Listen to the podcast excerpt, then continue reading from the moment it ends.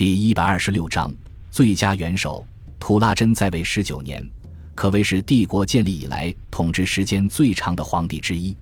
在军事上，图拉真身为皇帝，几乎称得上是前无古人后无来者。或许只有三世纪时期重拾罗马旧山河的奥勒里安努斯皇帝可与之一比。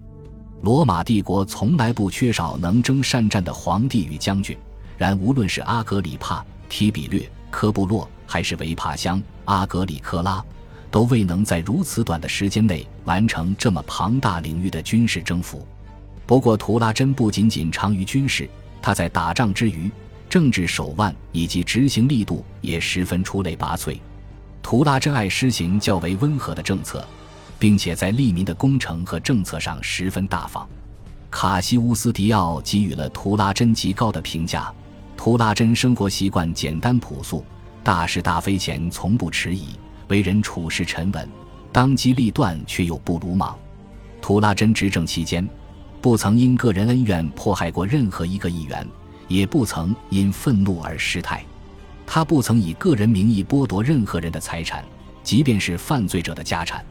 他给予了元老院极大的尊重，即便是战与和的大事，在自己决断过之后，也需要获得元老院的支持来增加合法性。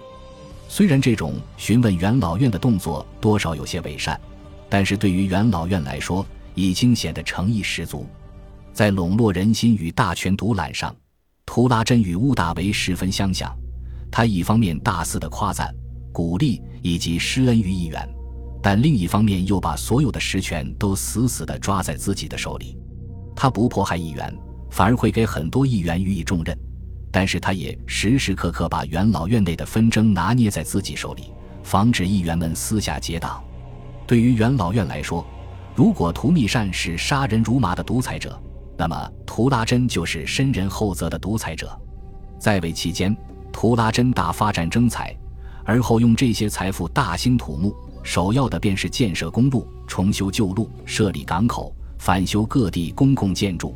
在这个基础之上，图拉真没有压榨任何一个地方豪强或贵族的财富，也没有增加行省的税收。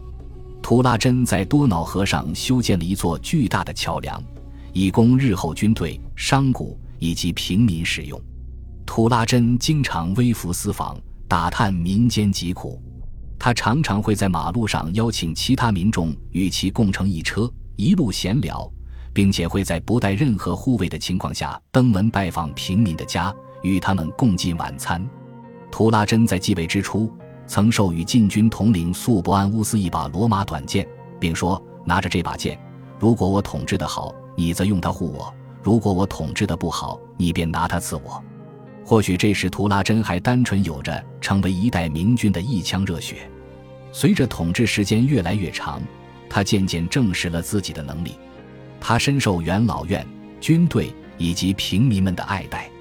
为了歌颂图拉真的贤明和功绩，元老院特意授予了图拉真一个威慑力、荣誉以及赞誉丝毫不亚于奥古斯都的头衔——最佳元首。前文也曾提到过，在共和国时期，整个帝国之内最高的官职是独裁官和执政官。而享有最高荣誉的称号，则是第一公民，也或可理解为元老院第一人及元首。在乌大维之后，奥古斯都这一头衔才代替第一公民，成为帝国新的最高荣耀。奥古斯都既代表了美誉，也同时融合了权力。而图拉真，则在奥古斯都的基础之上，又获得了一个新的、仅属于自己的尊称——最佳元首。无疑。既然图拉真为最佳，那么此时的元老院应该是认可了图拉真的功绩超过了乌大维。他也是自帝制建立以来唯一一个被授予了如此殊荣的皇帝。感谢您的收听，喜欢别忘了订阅加关注，主页有更多精彩内容。